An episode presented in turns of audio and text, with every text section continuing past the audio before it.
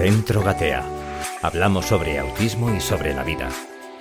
Todos somos únicos e irrepetibles. En cada episodio lo descubrimos. Con el patrocinio de la Universidad Francisco de Vitoria de Madrid.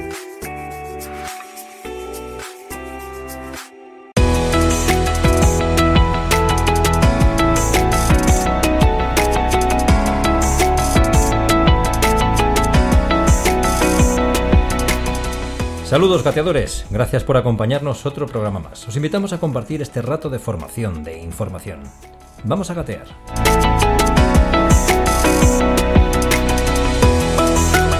¿Y dónde mejor que hacer este programa si no es en Gatea? Pues en ningún lado, queridos amigos, porque aquí está la fiesta, está el baile, está la acción, donde se desarrolla esta maravillosa trama. Estamos, como no, en nuestros estudios centrales. Marta Rodríguez, gerente fundadora de Gatea, saludos. ¿Qué tal estás? Ese Hola. catarro va mejorando poco a poco, ¿no? Hola Raúl, yo, yo creo que es el mismo, Vicente. Este, este invierno te estás cogiendo muchos catarros, yo creo que no. Le vamos a poner nombre. Sí. Achis, me decía un niño de Agatea. Digo, ¿qué nombre le ponemos a mi catarro? Que llevo todo, el- todo el invierno a catarra. Dice, ¿y si le ponemos Achis? Y digo, pues mira, me parece un nombre de lo más apropiado. Yo creo que todo, toda España estamos con el, Con con el catarro. con el al- hachís. Al inicio de año también he estado muy malito, pero aquí hemos, Aquí aquí hemos, resurgido de nuestras propias cenizas. Exactamente, aquí Decía antes que estamos en el mejor sitio que es en casa, porque como en casa ningún sitio. Y luego cuidas también a tus niños, entre los que yo me encuentro, Ay. por supuesto, con bombones, con tu sonrisa. Ay. Aquí detrás del cristal ya veo el ir y venir de los niños que entran, salen. ¿eh? Jolín, qué bien se está en casa. La verdad es que el ambiente de aquí es maravilloso. Yo me relajo. Hay veces que me dicen, ¿por qué no te vas a dar una vuelta? Que, que- que llevas aquí todo el día y a todas horas y todos los días.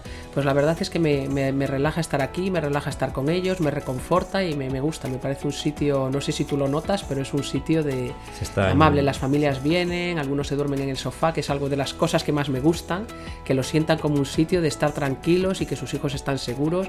Y esa es un poco la idea de, de Gatea. Sí, sí, además es verdad, yo creo que te lo he contado en alguna ocasión, en algún programa, que aquí se respira otro ambiente, otra sensibilidad, Sí. eh, es algo especial. Tanto Sí. los niños que vienen, toda la gente que viene aquí a las terapias, como los propios terapeutas y el propio equipo de Gatea. Sí, Se los terapeutas eh, vienen muy a gusto. fuera de hora, comemos juntas, eh, pero yo creo que es el ambiente que hemos conseguido, es mérito de todas. El, pues eso, el querer compartir, no hay que quedarse a comer, pero yo entre comer en un restaurante abajo y comer con mi gente aquí, y bueno, pues una, otra, otra, traemos chocolate, traemos galletas, echamos unas risas o compartimos preocupaciones. Bueno, son horas de no trabajo que. Doy fe de ello porque he comido con vosotras Sí. en alguna ocasión y la verdad es que como es una auténtica familia, un gran Sí. hermano, una familia es- Sí, es, estar aquí. Es, que el tener, encontrarte con gente en la vida que tiene el mismo propósito que tú no es fácil, pero cuando lo consigues, propósito personal y profesional, que puede ser el ayudar a los demás, en, pues en este caso en familias que tienen un, hijo con TEA, encontrar gente, como decimos aquí, con tu misma tara, donde la profesión, la vocación, la pasión se juntan, pues es muy, muy agradable. Y el ambiente de trabajo aquí es, es estupendo y hacemos horas de trabajo y no de no trabajo juntos. Así como, ¿cómo no van a querer venir los niños aquí a Gatea? Sí, porque, y los ¿Verdad? padres, porque yo creo que el, que el ambiente de los padres cuando vamos a un centro escolar, médico, a la casa de un amigo, notamos el ambiente. Estamos a gusto o no en función del ambiente que haya. Es algo subjetivo, es una impresión. Pero hay sitios y personas con las que estás a gusto y hay sitios y personas con las que no estás a gusto. Pues el objetivo de Gatea es que cuando los padres entren, respiren y sientan que este es un sitio seguro, agradable, donde la gente que trabaja con sus hijos para es un placer, no es un trabajo. Entonces, yo, eh, eso yo creo que, que las familias lo valoramos, que las familias lo valoran, aparte de que tengamos en cuenta que haya un ambientador que huela de una determinada manera, que hayamos estudiado la pintura de las puertas y de las paredes para que evoque tranquilidad, que tengamos unos protocolos para que, para que todo fluya y haya, haya poco ruido y haya una luz amable. Aparte de eso, que es algo físico, hay algo que es subjetivo, que creo que también se consigue cuando la gente que trabaja aquí está a gusto, los padres que entran perciben que aquí es un sitio amable donde se está a gusto. Y luego los resultados de la terapia, pues ahí se demuestra. Yo creo que sí, estoy convencida. No sé si es medible, me imagino que sí, porque todo es medible, pero yo creo que sí, que el, el- el- el que los chicos vengan aquí a gusto y pasen aquí un buen rato y que las familias estén tranquilas y que los chicos perciban que sus padres aquí están tranquilos y que los padres perciban que sus chicos aquí están bien tratados, creo que eso influye en el resultado. Es que venir a Gatea, este centro de terapia para niños con el espectro autista, no es como ir al abogado ni al No. dentista que vas ahí acongojado a ver qué me van a casa, qué muela me van a sacar No, o qué mm, no, ligadillo. No, no, no, aquí es venir no. con toda la tranquilidad, estar a gusto. Sí. eh, como decía antes, es estar en familia, disfrutar de, de la presencia de, de todos nosotros que estamos aquí. Formamos la gran familia de Gatea. Ah, bueno, espera, que creo que me van a traer. Vamos a decirle que, vamos a decirle que entre. Dile que entre a, a Alicia. Que es que hemos dicho. Bueno, os lo voy contando a los oyentes. Eh, yo tengo un catarrazo importante, necesito pastillas para. Sí, pasa, Alicia. Estamos grabando. Mira que aquí está Marta. ¿Qué decimos? Oh, Hola. Hola, cariño. ¿Qué me has traído? Mata. Ay, muchas gracias. Cuídate. Muchas gracias. Nada. Adiós.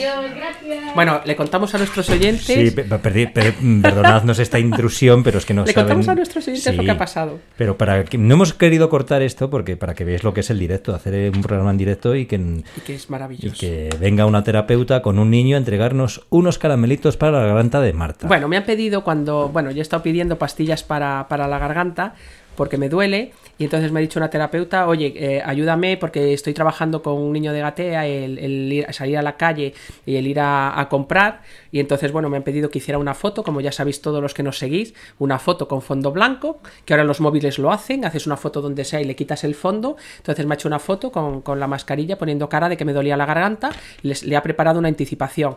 Marta está malita, eh, tiene pupa, eh, tiene que el médico le ha dicho que se tome unas pastillas, pero no puede salir a comprar las pastillas. Bueno, le ha hecho una anticipación de para ir a, comprarme las pastillas. Entonces eh, ha, ha venido su familia a terapia, le ha explicado todo eso con fotos, porque es un- estamos hablando de un niño que puede tener 5 años, por ahí.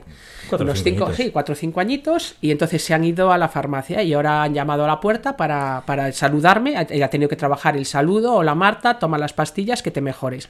Y bueno, y son venía las... tan contento. Sí, Tan contento. Sí, sí, después yo le he agradecido, le he agradecido lo que ha hecho y es un poquito el, el plan que hay en Gatea, es decir, sí que trabajamos, pero trabajamos con la idea de la vida real, Claro, de eso. que de trabajar en contextos reales, con cosas reales y personas reales. Y aquí tengo mis pastillas que me voy a tomar una. Es como os decíamos, queridos amigos oyentes gateadores, eh, estar en familia, porque va el niño con nuestra terapeuta Alicia de la mano y pues le enseña la vida cotidiana, lo que es el día a día. Sí. Es que es así. Eso es, desde bien pequeñitos, para que el aprendizaje sea funcional, que llamamos nosotros. Es decir, que tenga una función, que sea práctico. Nuestros chicos en todo el mundo, ¿no? Nos gustan que los aprendizajes sean prácticos.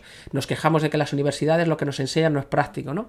Pero imaginaros si, si para nuestros niños, que los recursos están, están comprometidos muchas veces, si es un aprendizaje que no es divertido y que no es práctico. Bueno, pues este niño ha aprendido un montón de cosas hoy haciendo algo que es muy práctico, que es ir a comprar algo para otra persona, que ese también es un aprendizaje, no lo compro siempre para mí, hay a veces que hay que comprar las cosas para otras personas. Después más adelante haremos listas de la compra, eh, habrán partes en la lista de la compra que sean para ella, otras partes que sean para, para mí, otras partes que sean para... Y llamar a la puerta, saludar, entregar el recado, despedirte, todo esto son habilidades sociales que las vamos entrenando en, en situaciones como esta. Que parece que es fácil esto para No. los mm, presuntos neurotípicos, como siempre hemos dicho, pero que para estas personas que tienen el trastorno Sí. autista, pues es complicado. Es complicado. O, o no tienen esa habilidad social. Exactamente, de- innata, no lo aprenden de forma contextual. Pero mira qué contenta se ha ido cuando me ha visto Hombre. la cara de gracia. Sí, sí, sí. Bueno, me alegro mucho haberlo compartido.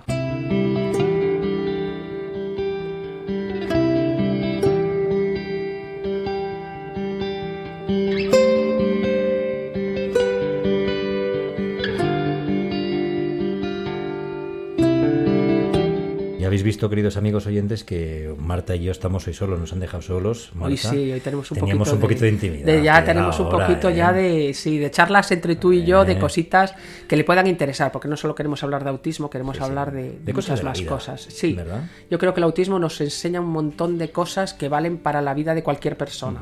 Sí. Por ejemplo, una de las cosas, y es un tema que, que quiero tratar contigo, es la posibilidad de tener un segundo hijo cuando ya se ha tenido antes un anterior hijo con, con autismo, en este caso. Ya. Tú eres madre de Jorge y de Paula. Paula es mayor Sí, y Jorge eh, fue el segundo y Sí. es el que tiene el autismo. Yo no sé si te planteaste con tu pareja, con tu, tu Sí. relación que tuvieses en aquel momento, eh, la posibilidad de tener un segundo hijo y si te lo planteaste, el miedo que te puede Sí. atenazar, decir, ojo, ya he tenido a Jorge que tiene autismo.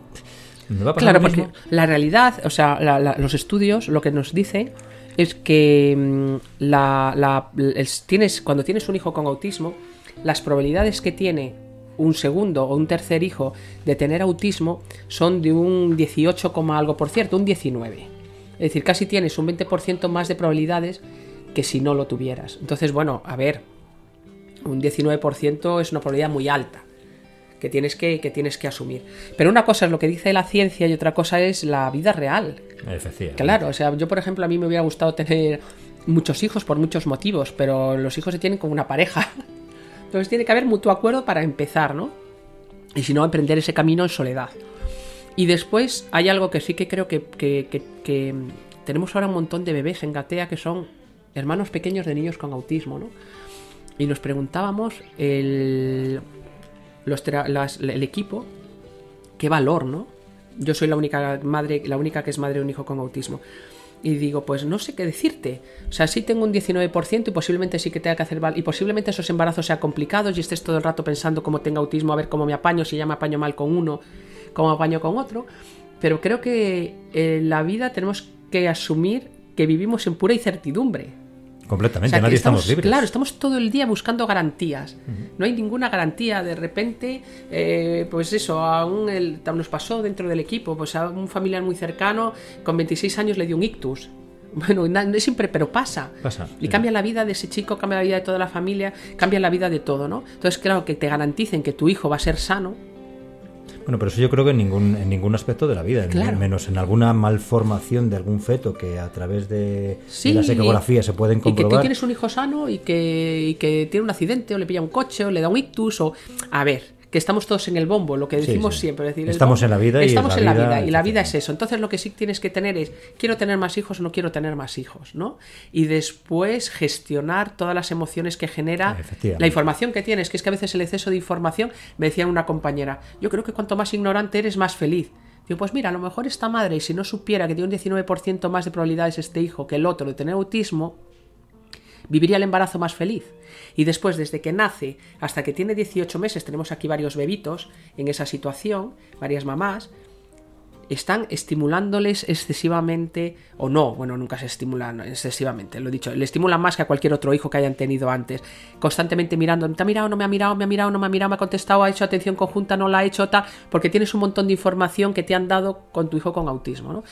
Y yo decía, y pensaba, qué poco está disfrutando de los 18 primeros meses de ese bebé. Y me decían todas las compañeras, es que yo tampoco podría, yo estaría todo el día mirando. Pues no lo sé, creo que a lo mejor hay que aprender a gestionar esas emociones. Pero bueno, yo creo que es natural que, el- que una madre esté ahí eso, ese año y Que lo medio. vivas con esa angustia, pero a la vez no previenes de- nada, pero a la vez sí, no previenes nada, ¿sabes? Hay que gestionar el pensamiento y decir, si ha nacido con autismo ya lo tiene. Yo le estimulo porque si lo tuviera, pues o le llevaría a un centro de estimulación, a lo mejor porque si lo tuviera, eh, pues es un trabajo de estimulación que ya está hecho. Pero creo que es el, la suerte ya está echada, si lo tiene ya lo tiene, voy a disfrutar de mi bebé. Claro. Y eso, eso requiere un control mental que hay que entrenar tienes que entrenar a, controlar lo que piensas, yo creo que para ser feliz, para gestionar tus emociones y para ser feliz. Entonces esto no va a ser, em, pues me decía, es que qué valiente eres. Digo, no, no, si, yo no, soy más valiente que las demás, simplemente es una gestión del miedo. Yo muchas veces le digo a mi gente o a mi hija, es que me da mucho miedo, pues hazlo con miedo. Hay muchas cosas, a mí montar gatea me daba muchísimo miedo, la montamos en 2012, en plena crisis económica. Yo soy economista, mis compañeros de profesión me decían, o sea, vamos a ver, cuando se están cerrando todas las empresas, tú vas a montar una. ¿Te vas a dar una? Es que no tiene ningún sentido que montes a una empresa. Bueno, pues es que la circunstancia familiar es así, no tengo de qué vivir, tengo dos hijos y, y me toca, me toca emprender y me toca emprender con, con Jorge al lado. O sea, que me toca emprender con una circunstancia un poco complicada. Y montamos Gatea en el 2012. Y bueno, y, y Gatea funciona y, y- y Y va bien, fenomenal. cierto. Eh, qué valiente eres. No, me daba un miedo atroz. Y se lo digo a mamás que quieren emprender. Esa es la sensación de que me iba a tirar por un terraplén. Pero lo hicimos con miedo. Yo lo hablaba con Mel y digo, ¿qué miedo? Y digo, bueno, pues hagámoslo con miedo. Y también con la certeza de que con la perseverancia, yo creo más, el, más que en la inteligencia, creo en la perseverancia. El trabajo. Sí, el decir, oye, con perseverancia esto se consigue. Y bueno, lo montamos en plena crisis y, y aquí estamos. Pues esto es un emprendimiento más. Ser padre es un emprendimiento de un riesgo brutal. Que yo a veces lo pienso, yo creo que es la madre, para toda la vida. la madre de todos los emprendimientos. Bueno, claro, te sobrevive. Es un emprendimiento que te sobrevive, ¿no?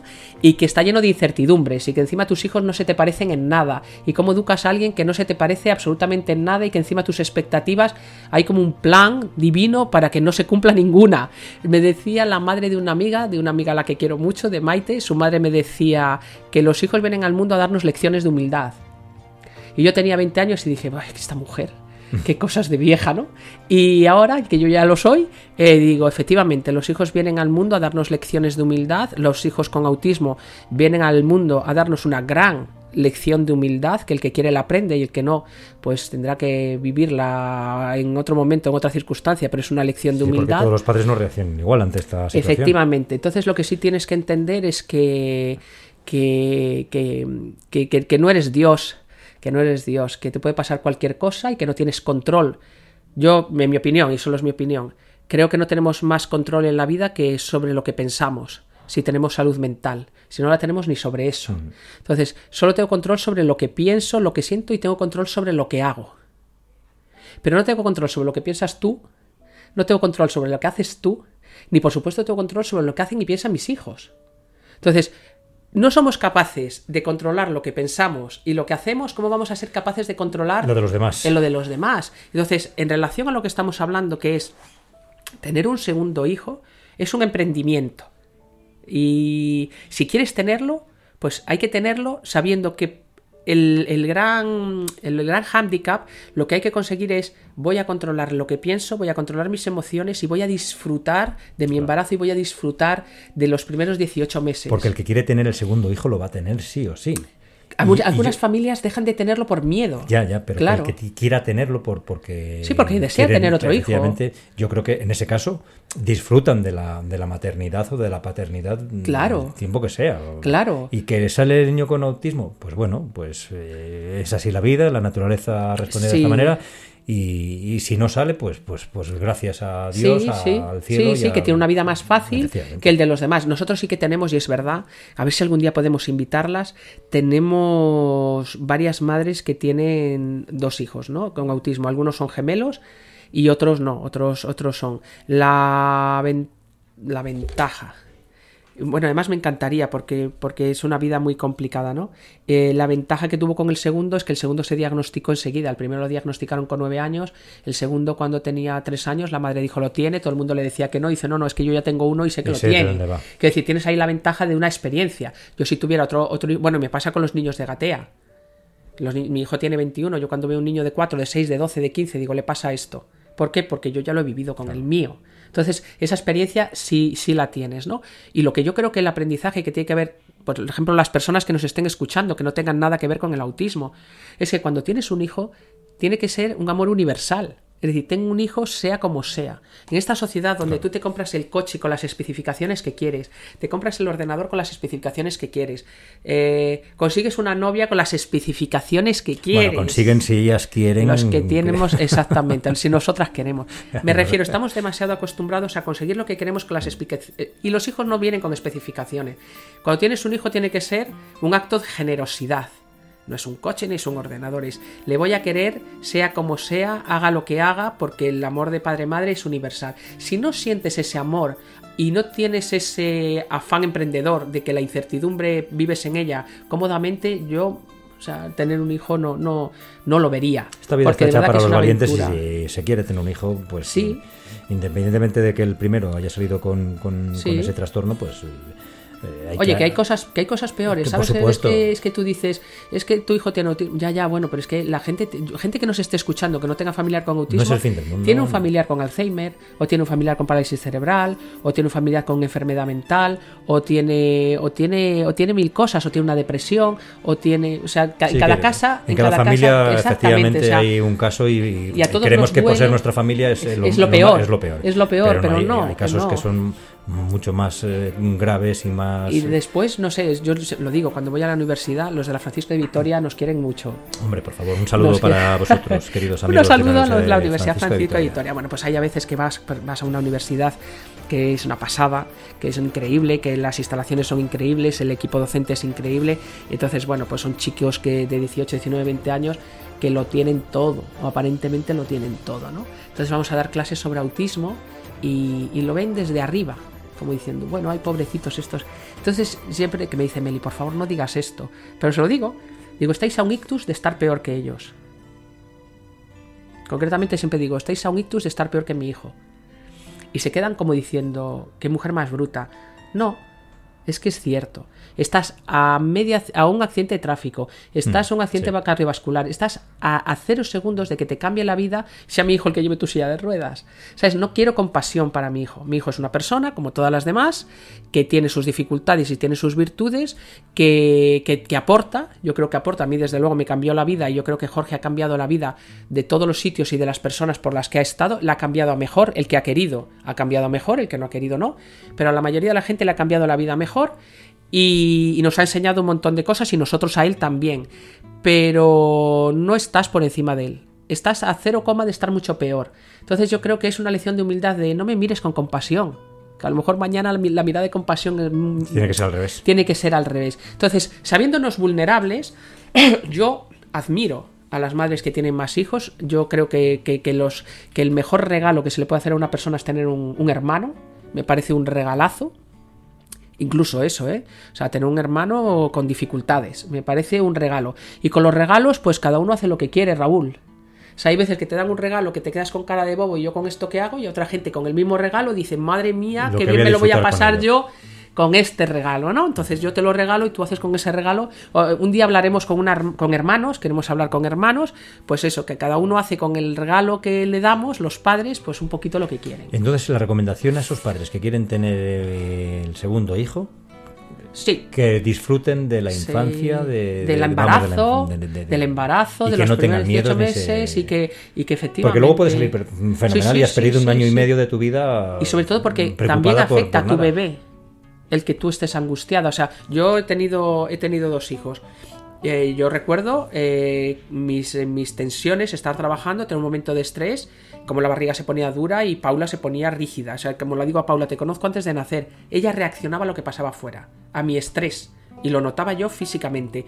Y cuando nacen igual, cuando son bebés muy pequeñitos, son muy permeables a nuestras emociones. Especialmente, yo no sé si a la de los padres, a la de las madres, lo sé porque lo he vivido y lo han vivido mis amigas. Entonces es tu tensión se la pasas, tu estrés se lo pasas. No solo no disfrutas tú, sino que el bebé tampoco disfruta, ¿no? Y entonces es el, bueno, pues ya tienes un hijo con autismo, estás rodeado de terapeutas y de especialistas que vamos a, a dar a la voz de alarma si hay que darla, con lo cual te puedes permitir el lujo de estar relajada, tranquila, disfrutando y después con la admiración de todos los que estamos a su alrededor diciendo, oye, hay que, realmente hay que ser valiente para tener un segundo hijo. Yo admiro a las madres que deciden dar, dar ese regalo a sus, a sus hijos con autismo, que es tener un hermano. Mm. Y cuando se tiene ese segundo hijo, en ese año y medio, aunque dices que no hay que tener miedo, que hay que disfrutar de esa de ese periodo de, de Sí. año y medio, entiendo y supongo que tienen que estar también eh, observados por Nosotros los, nosotros los observamos, me imagino que las madres se dan cuenta.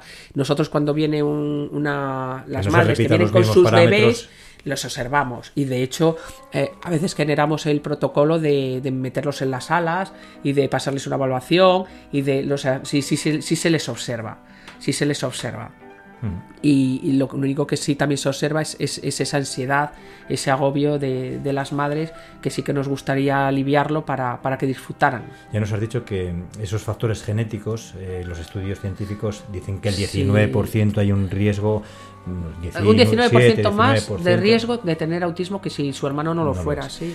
Pero entiendo que hay otros factores, como tú puedes, mm, has dejado entrever antes, la- el estrés, eh, luego también ambientales, tipo de parto, que Sí. por la edad avanzada, Mm. si hay que hacer una cesárea o no. En el caso de la edad, fíjate, eh, lo dice ya José también Ramón, son factores de riesgo, supongo. la edad del padre. La edad del padre, no de la madre. Pues sí, eh, lo explica José Ramón Alonso nuestro máster el primer, el primer día, el día que habla de conceptos generales. Nosotras cuando nacemos ya tenemos todos los óvulos para que- que, van a ser fecundados con su carga genética. Los hombres generan esa carga genética en cada, cada vez que fabrican esperma, por así decirlo. Con lo cual, la calidad del esperma de un hombre de 20 años no es el mismo que de un hombre de 30, no es el mismo que un hombre de 60. Puede aumentar la probabilidad de tener un hijo con dificultades hasta un 60% en un hombre mayor de 50 años.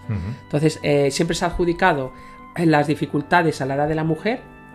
Nuestros óvulos tienen la carga genética de cuando, de cuando nacemos. Sin embargo, la carga genética del esperma del hombre va degenerando según se va haciendo más mayor.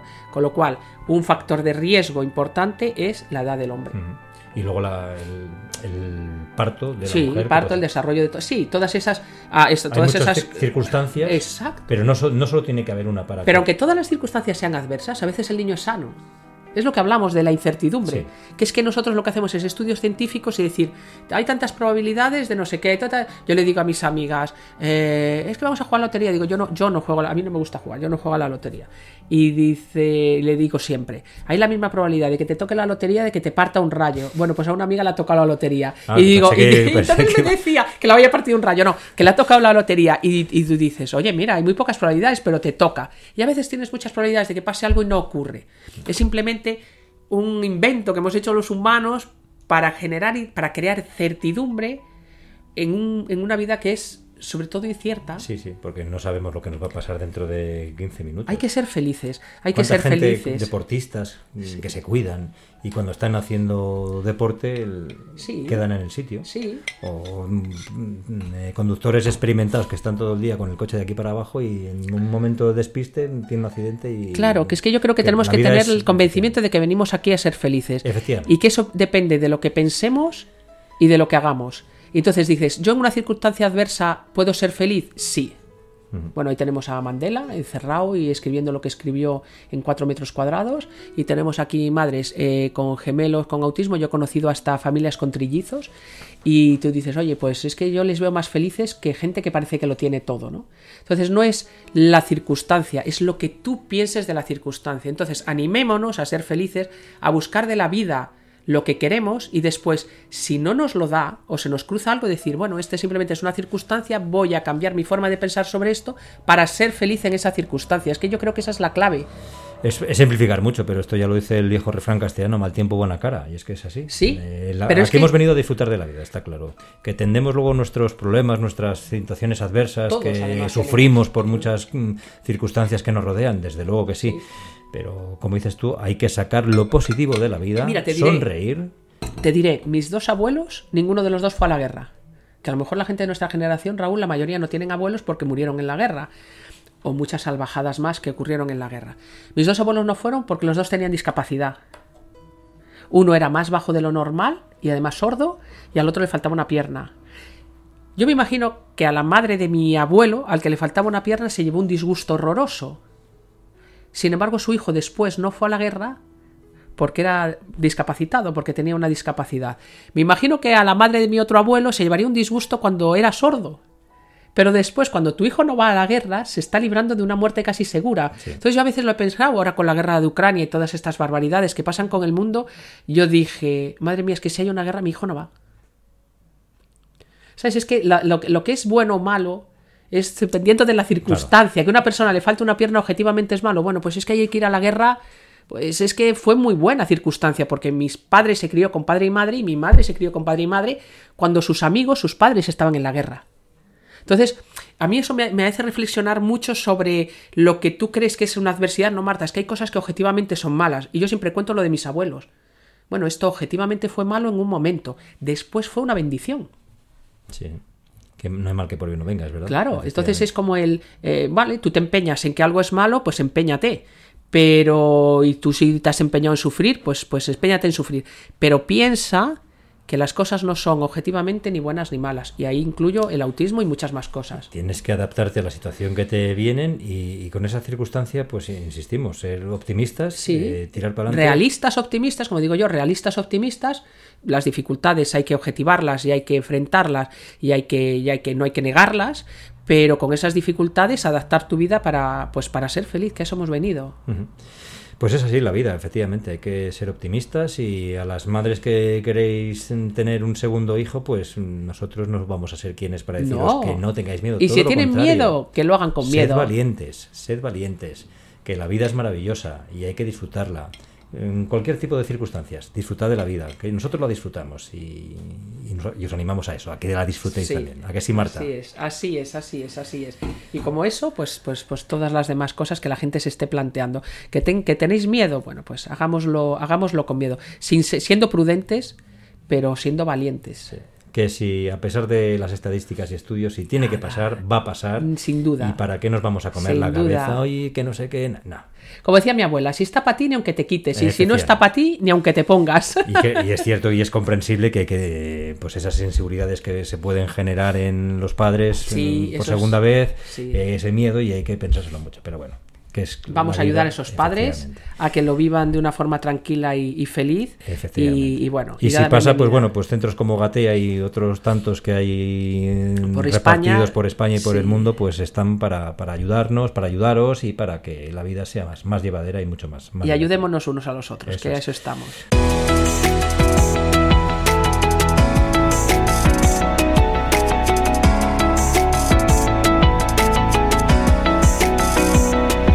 Bueno, Marta Rodríguez, gerente fundadora de Gatadera, creo que ha sido un programa necesario para, pues bueno, pues para ver un poco esos miedos, esas dudas y, quitar hierro a, esas. Si alguna mamá que esté en esta circunstancia se anima a llamarnos para hablar sobre ese tema y contarnos su experiencia, pues nosotros encantados para, para, bueno, para seguir hablando de esto y para animar a otras mamás a que, a que hagan un poquito lo que quieran hacer. Muy bien, Marta, pues nada, antes de despedirnos, ya sabes, por favor, recuérdanos a todos los oyentes qué tienen que hacer para ponerse en contacto con nosotros, a esas madres que, que tienen esas dudas y, y que nos escuchen en las distintas plataformas de audio.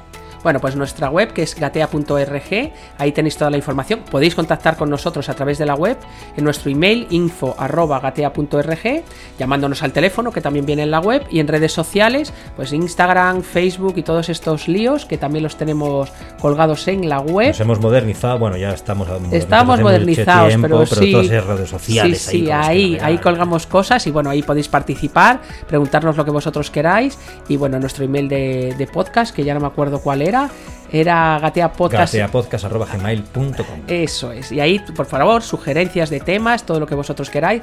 Y sobre todo, Tirones sobre de todo. oreja. Eso, y sobre todo, y sobre todo agradeceros que, que nos escuchéis y que compartáis todos estos audios Eso con es. quien creáis que le pueda interesar. Y ya que estamos, os suscribís al podcast y dais al me gusta. Es verdad, sí, por favor, dadle Eh, al me que también nos gusta eso, que nos pongáis el dedito para arriba. Y nos ayuda, nos ayuda a llegar a más gente. Eso es. Marta, muchísimas gracias y hasta el próximo programa. Gracias, Raúl. Hasta el siguiente. Queridos oyentes gateadores, espero que os hayamos informado, entretenido y os haya sido muy útil este programa. Ya sabéis, disculpad mis errores y mi ignorancia. Oyentes gateadores, un saludo enorme. Os animamos a seguir gateando porque para caminar primero se tiene que gatear.